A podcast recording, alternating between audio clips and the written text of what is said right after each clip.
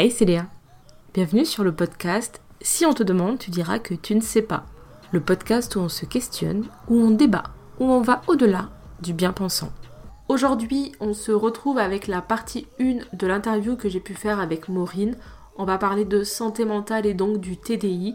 Et dans la deuxième partie qui sortira quelques jours après celle-ci, on parlera de comment on en vient à développer le TDI et donc de maltraitance infantile.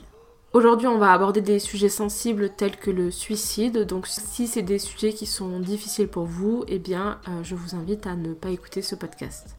Voilà. Sur ce, bonne écoute. Je suis Maureen, j'ai 21 ans, bientôt 22. Euh, j'ai beaucoup de difficultés dans ma vie euh, par rapport à ma santé, surtout qui sont des problèmes de santé dus à mon enfance du coup. Et entre autres, j'ai le TDI et le trouble borderline qui sont euh, les deux plus gros handicaps euh, qui m'empêchent de fonctionner normalement au quotidien, on va dire. Le TDI, c'est euh, un trouble qu'on développe dans l'enfance vers l'âge de 9-10 ans, il me semble c'est dû à des traumatismes euh, qui sont très importants, enfin qui empêchent le cerveau de se développer correctement. Et donc, euh, au lieu de former une seule personnalité en, harmonisant tous les traits de personnalité que l'enfant a en une seule personnalité, euh, il va les dissocier encore plus et créer différentes je sais plus si le terme exact c'est identité ou personnalité. Euh, moi j'aurais un peu envie de dire euh, identité en fait parce que on s'identifie pas du tout les uns aux autres dans mon système en tout cas. Et, donc euh, voilà, ces différentes personnalités ensuite elles vont une fois que le cerveau a pris ce mécanisme de dissociation, on va vivre avec plusieurs personnalités dans notre tête, enfin, qui sont en fait nous si jamais on n'avait pas vécu des traumatismes. Et ça se serait harmonisé pour faire euh, une personnalité comme les gens ont une personnalité euh, plus ou moins complexe. Et là, on en a plusieurs du coup.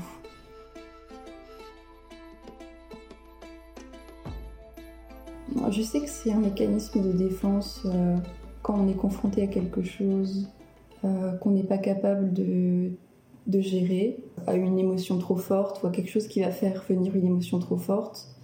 Le cerveau décide de couper la communication avec le monde extérieur et c'est comme si on était. Enfin, moi je le ressens comme si on était mis en veille. Genre comme une télé quand on la met en veille, elle n'est pas vraiment éteinte, mais en même temps elle ne réagit pas. Enfin, il n'y a rien qui se passe à l'écran quoi.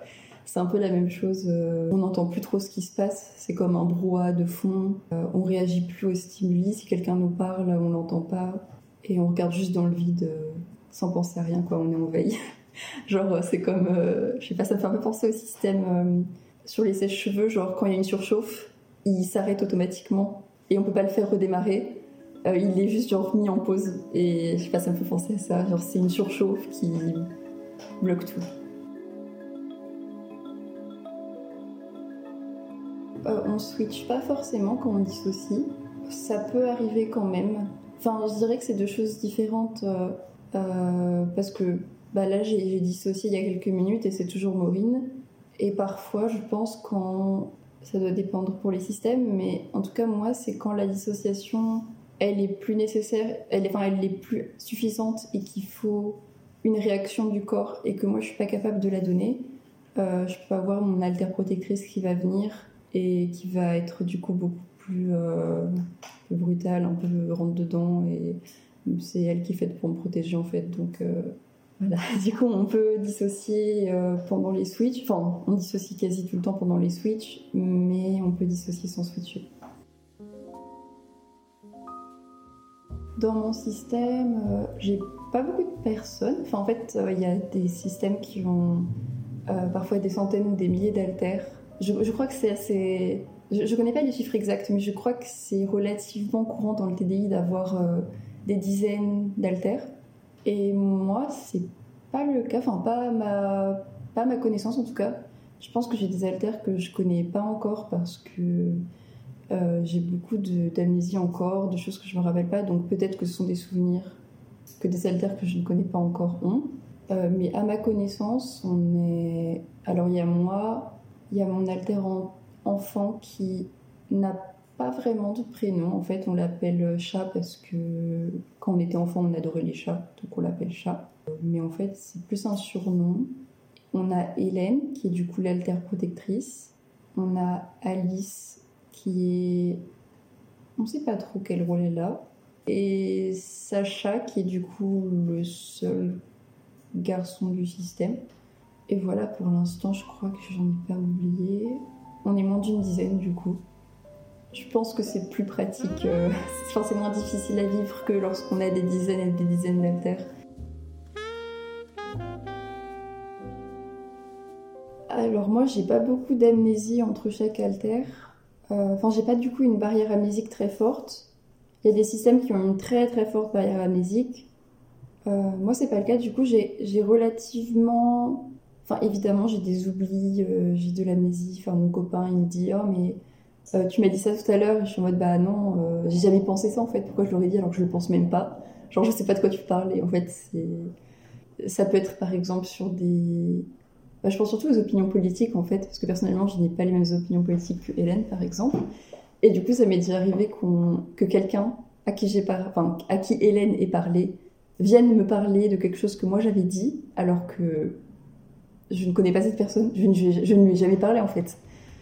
Et du coup, je comprenais pas de quoi elle me parlait. Et si, si, effectivement, c'était moi, mais. C'est parce que là, par exemple, bah, Hélène entend ce que je dis.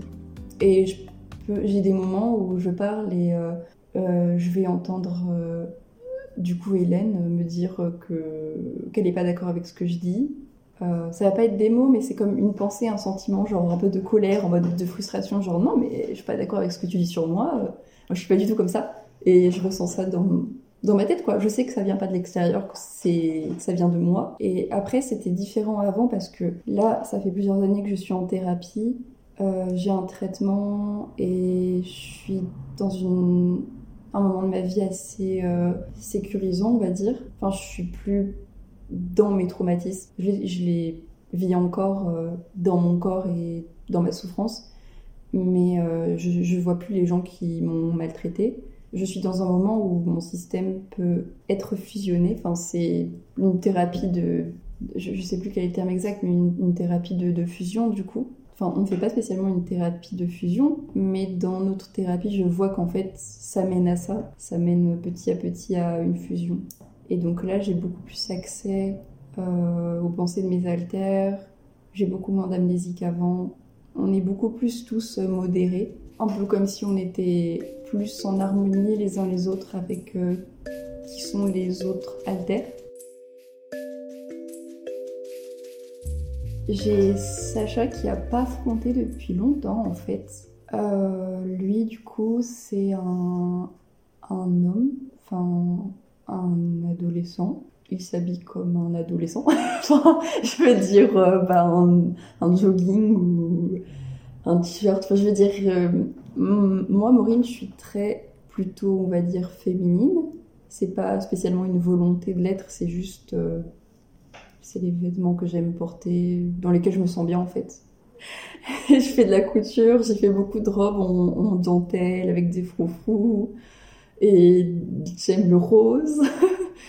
et euh, à l'inverse, Alice, elle est bah, je suis pas sûre qu'elle se définisse comme telle, mais je vais dire pour simplifier qu'elle a un style un peu gothique. Euh, bah, elle s'habille en noir, elle aime bien la dentelle noire. Euh, oui, je sais pas trop comment définir son style, elle s'habille en noir quoi. c'est une couleur que moi personnellement je ne porte jamais. Et c'est drôle parce que du coup, dans mon enfance, j'ai un moment où je me suis mise à porter du noir H24 et personne autour de moi comprenait pourquoi. Et euh, c'était un moment où je venais de vivre du coup un, traumatisme et je pense que c'est peut-être là où Alice est apparue. Le noir, c'est une couleur que j'ai jamais aimé porter. Euh, c'est vraiment pas une couleur qui me rend heureuse à porter. Et j'ai jamais aimé porter ces couleurs quand j'étais enfant. Et du jour au lendemain, je me suis mise à détester tous mes vêtements et à vouloir porter exclusivement que cette couleur-là. Et c'est parti comme c'était venu. Genre, au bout de deux ans, euh, du jour au lendemain, j'ai repris mes vêtements, enfin mon style d'avant. Et j'ai plus jamais porté du noir jusqu'à il y a un ou deux ans, quand, milieu de la fac, je crois que. Mais c'est vraiment venu du jour au lendemain. J'ai dû, du coup, aller faire des magasins pour trouver des vêtements parce que rien ne me plaisait dans ce que j'avais dans mon armoire. Et c'est vraiment venu. Enfin, là, du coup, je crois me rappeler que c'était dû à une rupture amoureuse euh, avec euh, un gars avec qui la relation était extrêmement, extrêmement toxique. Enfin, il était très manipulateur, rabaissant, etc. Euh, le jour de notre X-ième rupture, genre la 15e en trois ans, quoi. Genre, j'ai d'un coup, j'ai j'avais envie de foutre tous mes vêtements à la poubelle parce que ça c'était pas moi. Je me disais, mais c'est quoi ce vêtement? C'est pas à moi. Et, et, je suis juste allée m'acheter une tenue. Et en fait, le lendemain, je me suis réveillée et euh, bah, la tenue, je me rappelais pas l'avoir achetée. Et en fait, j'étais en coloc à ce moment-là. Et j'ai même cru que c'était les vêtements que ma coloc avait mis dans mon armoire alors que c'était les siens. Enfin, je savais pas que c'était moi qui avais acheté cette tenue. Dans mon téléphone, j'ai vu des photos de moi qui portait cette tenue qui était du coup noire. Et euh, tous mes amis étaient très interloqués parce qu'ils savaient que je détestais la couleur noire depuis toujours. Évidemment, ça passe pas que par les goûts, mais en fait, c'est très représentatif de qui est Alice. J'ai du mal un peu à la cerner, je connais pas exactement tous mes alters. Je veux dire, c'est comme différentes personnes et je sais pas, j'ai l'impression qu'on connaît jamais vraiment quelqu'un à fond. On peut que spéculer sur comment il est ou comment il pense. Mais du coup, j'ai l'impression qu'Alice, elle s'en fiche un peu du regard des autres, dans le sens où euh, Maureen, on lui a toujours dit d'être euh, jolie, de s'habiller pour plaire aux autres, donc elle est féminine, et donc elle doit, elle doit être souriante, parce que t'es pas jolie quand tu pleures.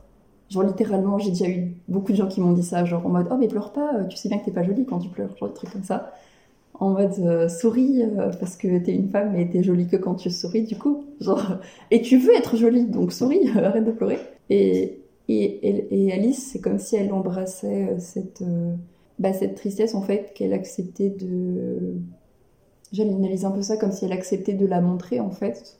Et que voilà du coup elle a pas peur de s'habiller en noir de porter des vêtements dits gothiques parce que juste elle s'en fiche quoi. Des autres, elle veut juste porter quelque chose qui ressemble à ce qu'elle ressent. Euh, tandis que moi, j'aurais plutôt tendance, moi, Maureen, j'aurais tendance à faire l'inverse, à porter des vêtements qui représentent ce que je veux être. Donc, je vais être joyeuse, je vais porter des couleurs joyeuses. Et Alice, au contraire, elle, j'ai l'impression qu'elle accepte de ressentir juste ce qu'elle a à ressentir sans chercher à le cacher. Est-ce que c'est lié aussi euh, peut-être au trouble borderline, c'est ça? Du coup, c'est des questionnements. Hein.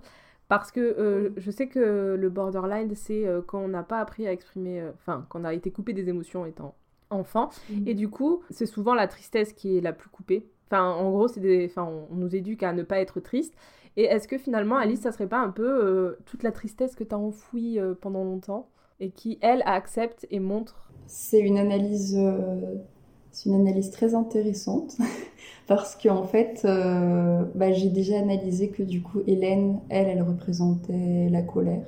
C'est un peu simplifier les choses que de dire ça, mais en tout cas, dans mon système, j'ai l'impression que chaque alter a une émotion qui prévaut sur les autres qu'il peut ressentir. Euh, évidemment, Alice peut être heureuse, Alice peut être en colère, mais c'est tellement moindre par, par rapport à, à, une émotion qui va prévaloir chez chaque alter en fait. Euh, bah, du coup, Maureen, j'aurais eu du mal à dire ce que c'est. Alice, oui, du coup, ce serait peut-être la tristesse ou euh, une certaine forme de résilience, une sorte de résilience vis-à-vis de, de l'existence, genre, en mode euh, bah, c'est triste, mais je suis obligée d'être là. Et finalement, je crois que c'est peut-être pas, la c'est peut-être pas la tristesse, Alice, c'est peut-être le rejet de l'autre qu'elle qu'elle accepte. Oui, je verrais plutôt ça comme ça. Enfin, l'acceptance de pas être aimée, en fait. Euh, Hélène, elle représente vraiment la colère très très forte. Et du coup, chat, ce serait une joie un peu enfantine, c'est une sorte d'insouciance que j'ai pas connue. Chat, ce serait peut-être du coup l'enfant que j'ai pas pu être, que j'aurais aimé être.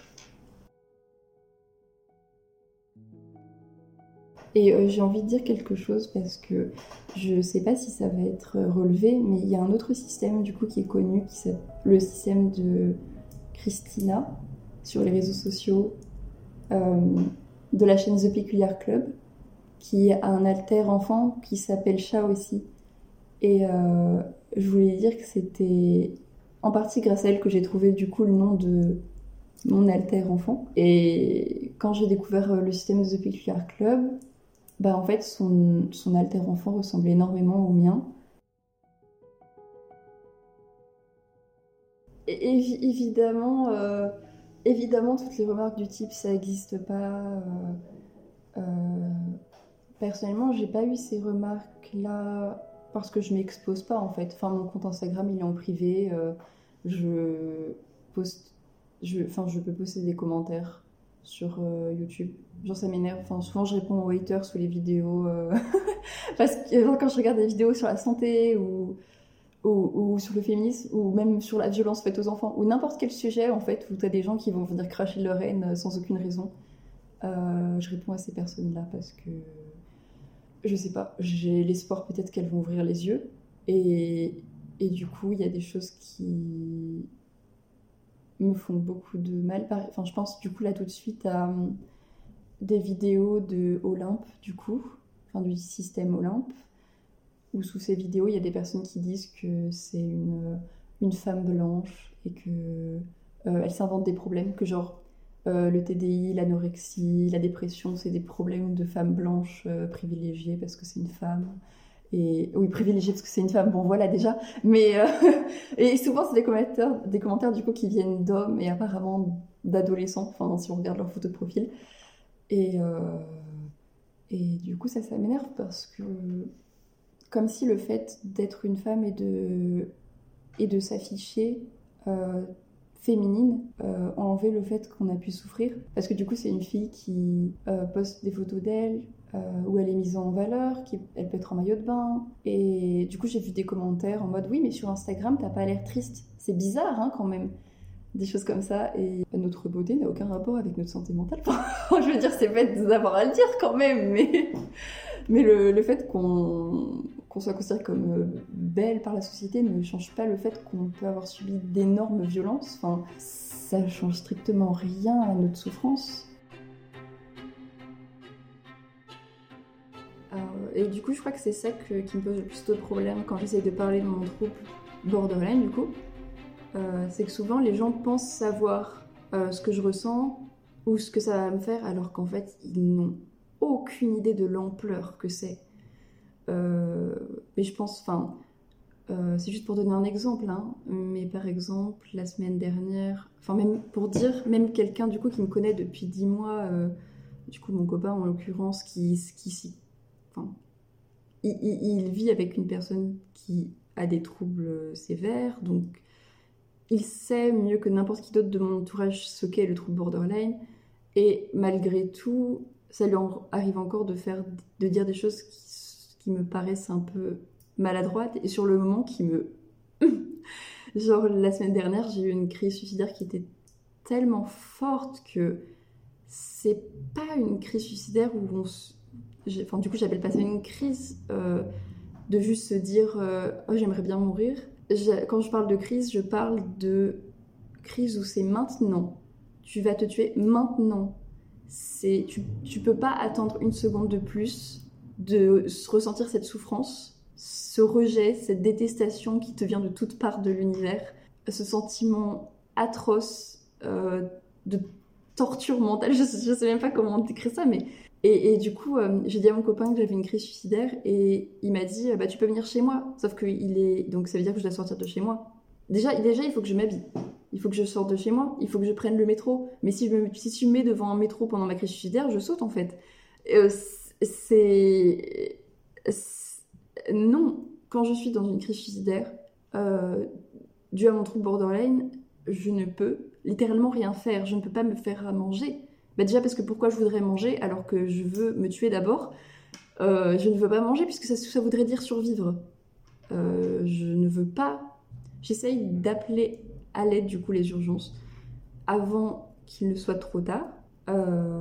Et bah Alors ça, je, du coup, je l'ai juste dit à un ami. Euh, euh, je l'ai même pas dit à mon copain, ça, mais en fait, je dis ça parce que j'espère qu'il. Je crois qu'il voudrait regarder le podcast, mais du coup, je préfère prévenir que ça, il ne le sait pas.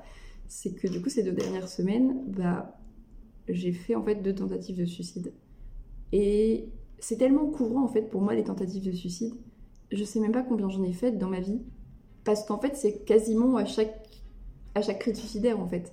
Euh, la dernière, du coup, c'était il y a une semaine. Enfin, j'ai eu d'autres crises suicidaires depuis, mais disons que la plus forte qui m'a menée à une tentative de suicide, c'était la semaine dernière. J'étais du coup dans ma chambre, j'ai voulu appeler les urgences parce que je savais que si je restais quelques minutes de plus seule, euh, j'aurais plus la force d'appeler les urgences en fait. Euh, j'aurais plus l'envie parce que appeler les urgences et appeler à l'aide, ça veut dire qu'on est d'accord pour qu'on nous arrête en fait qu'on nous arrête de faire ce qu'on veut faire. Et donc quand on a une crise de suicide et qu'on a envie de mourir, c'est tellement, ça nous semble tellement contre-intuitif d'appeler à l'aide. Genre on veut pas de l'aide, on veut mourir. Quand on sait que ça va recommencer dans deux jours, qu'on va à nouveau avoir à se battre, que ça va être peut-être ça pendant des années encore, voire toute la vie si le trouble, enfin normalement le trouble se calme avec l'âge, euh, surtout qu'on a un traitement qui est assez fort. Du coup là, dans cette crise euh, suicidaire là, j'ai appelé les urgences et en fait j'ai raccroché. Genre je les ai appelés euh, j'ai commencé à parler à l'infirmier et j'ai raccroché parce qu'en fait je me suis rendu compte que j'avais pas envie qu'on m'aide, j'avais pas envie qu'on m'arrête en fait. J'étais la crise était tellement forte que en l'espace de deux minutes j'étais passée de je veux peut-être encore de l'aide à euh, c'est fini en fait, ils peuvent pas m'aider, ils vont faire quoi?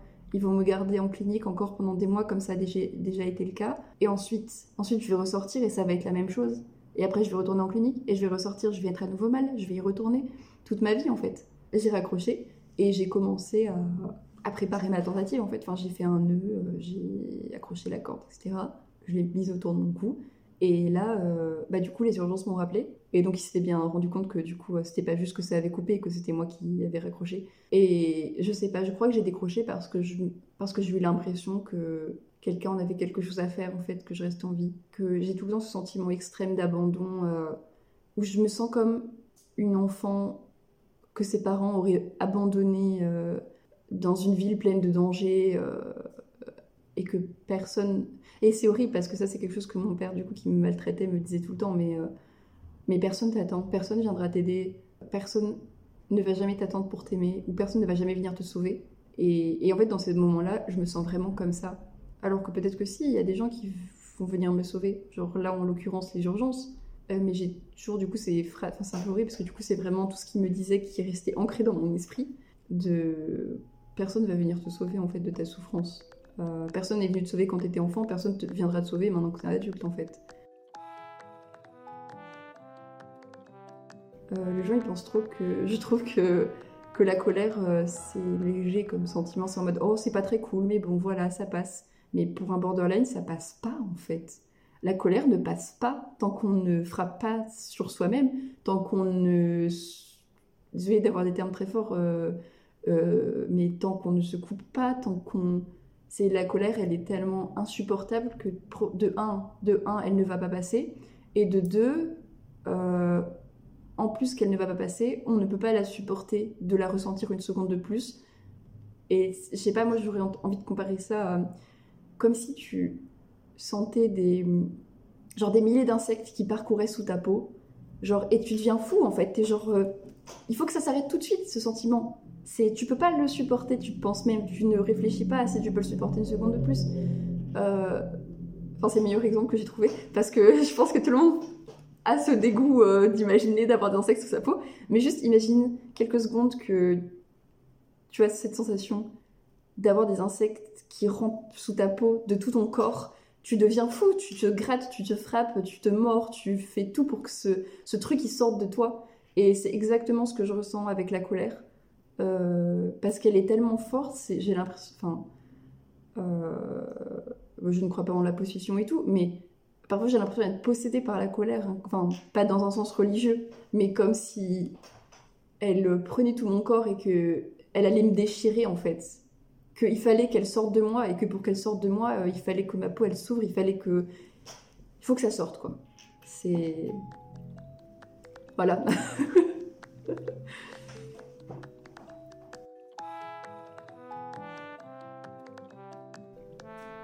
Je l'ai su en début 2020 du coup parce que j'ai été hospitalisée euh, pour euh, des, crises suicidaires qui étaient très fortes. Enfin, quand je parle de crises suicidaires, du coup, c'est des tentatives de suicide qui étaient arrêtées par ma mère, enfin par exemple. J'en avais déjà fait, hein, des crises suicidaires. mais j'étais allée voir un psychiatre du coup qui m'avait dit qu'en fait, entre guillemets, non, j'étais pas suicidaire, j'étais juste trop intelligente, selon ses mots. Et du coup, il m'a jamais pris au sérieux. Euh, et ma sœur est allée le voir quelques mois après et lui a dit exactement la même chose. Et du coup, ma théorie, c'est que c'est juste un mauvais psychiatre qui disait ça à tous ses patients en pensant que les maladies mentales, c'était juste dans la tête et que si tu avais une personne qui n'avait pas de problème, genre ses problèmes, ils disparaissaient. Voilà, c'est ça. Donc j'avais déjà été vue par des psychiatres, donc celui quand j'étais petite, euh, qui avait dit que j'étais euh, dépressive, suicidaire, c'était le cas. Et euh, ça n'a rien donné, j'ai pas eu de traitement, j'ai pas eu de suivi. du coup, à part avec les psychologues nuls qui disaient à ma mère de maltraiter, quoi, globalement. donc ça n'aidait pas vraiment finalement, pas du tout. Donc en 2019, quand j'étais au lycée, donc j'étais allée voir une assistante sociale pour parler de ce que faisait mon père, enfin, du fait que je voulais plus voir que j'avais dit à mon père que je ne voulais plus voir, ce qui était très compliqué. Ensuite, il y a eu le psychiatre qui m'a dit que j'étais trop intelligente, blablabla. Euh, ça n'a pas du tout réglé le problème, j'avais toujours des crises suicidaires, il m'a pas du tout aidé. En 2020, je suis allée à l'hôpital parce que j'ai refait des tentatives de suicide qui cette fois ont mené à l'hôpital. Donc je suis restée hospitalisée en tout, parce qu'on m'a gardée du coup en psychiatrie, c'est là que j'ai dit que je pensais avoir été euh, maltraitée. Que, en fait, avant mes 19 ans du coup, j'ai jamais vraiment su que j'avais été maltraitée, enfin que ça s'appelait de la maltraitance en fait. Je, savais ce qu'il faisait, je pensais que c'était juste normal, ou à la limite qu'il était pas très gentil, mais que ça s'arrêtait là quoi. Euh, parce qu'en fait, c'est comme ça que les gens autour de moi réagissaient. Enfin, quand mon père il m'insultait devant toute la famille, euh, qui me traitait de sale anorexique, en crachant dessus au repas de famille, ben tellement banalisé que c'est juste en mode comme si je m'étais un peu moquée de ma soeur en mode oh, trop drôle, euh, t'as ça ici et tout. Genre en mode comme une rigole. Alors que non, en fait, genre c'est un homme qui maltraite sa, sa, sa, fille. Et tout le monde voyait que j'étais en larmes, que ça allait pas. Euh, c'était une époque où je me mutilais, donc j'avais des traces sur les bras. Et lui, il le savait. Et il m'a jamais rien dit à ce niveau-là. Je pense qu'il s'en foutait, mais ma famille aussi le voyait. Et personne n'a jamais rien dit parce qu'il valait mieux faire comme s'il n'y avait aucun problème plutôt que d'affronter le problème. J'ai été d'abord diagnostiquée euh, bah, avec une dépression évidemment, euh, avec euh, un trouble borderline déjà, ce qui est le cas, c'est effectivement un vrai diagnostic. J'ai eu un début de diagnostic pour de l'autisme que j'ai jamais terminer les démarches euh, parce que finalement c'est pas ce qui m'handicape le plus actuellement. Donc je préfère me, je préfère me concentrer sur euh, j'ai tellement de diagnostics en fait que donc voilà j'avais eu un début de diagnostic d'autisme euh, que j'ai pas continué à creuser. J'ai eu un diagnostic borderline. J'ai alors à un moment mon psychiatre avait commencé à parler du trouble de la personnalité euh, sociopathe, je crois. Je sais plus. Antisocial. Mais en fait, c'était Hélène qui voyait en consultation. Peut-être que mon alter Hélène a ce trouble-là. Je ne sais pas. Euh, alors j'avais juste envie de revenir sur deux trucs. C'est premièrement pour le diagnostic du TDI que j'ai c'est qu'en fait, donc j'ai été hospitalisée plusieurs fois. Il y a trop de trucs. Euh, de toute façon, je pourrais pas tout dire, mais euh, euh, j'ai donc été donc, diagnostiquée borderline sévère, parce qu'il y a plusieurs degrés de sévérité, comme dans beaucoup de maladies en fait.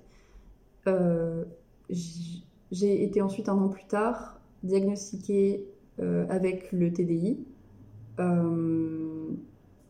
je pense que ça se met si longtemps parce que c'est un trouble qui est extrêmement complexe. Enfin, tous les troubles sont très complexes à diagnostiquer, mais le TDI, je, pense qu'il est encore plus complexe à diagnostiquer.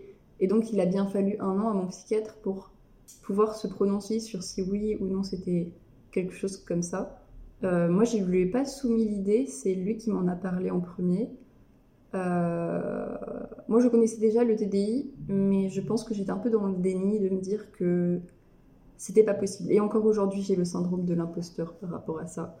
Euh, mais bon, je, me dis que, je me répète que si un psychiatre l'a dit, que tous les psychiatres que j'ai vus disent que oui, j'ai le TDI, à un moment, euh, c'est des psychiatres, ils savent ce qu'ils disent. Et effectivement, je corresponds à tous les critères, donc j'essaye d'avoir le moins possible ce syndrome de l'imposteur. Mon père, il, avait, il était paranoïaque. Enfin, je veux dire, je sais pas si je peux dire ça au sens médical du terme ou non, mais en tout cas, au sens courant du terme, il était paranoïaque.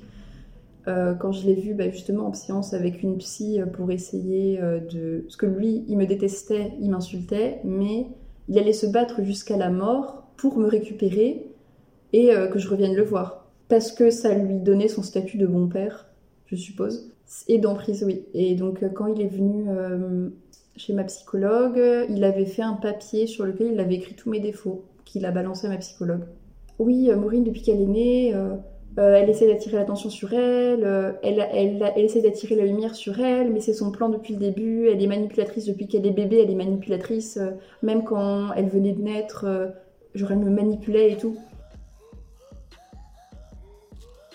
C'est la fin de la première partie de ce podcast, donc on se retrouve le week-end prochain pour la partie 2 où on va parler donc en détail de maltraitance en espérant que cet épisode a pu vous aider à y voir plus clair sur tout ce qui est le TDI, en espérant que le prochain aussi. N'hésite pas à me donner ton avis sur Instagram, Léachou avec deux E, ou si tu es sur Spotify, j'ai découvert qu'on pouvait mettre des commentaires directement sur la plateforme.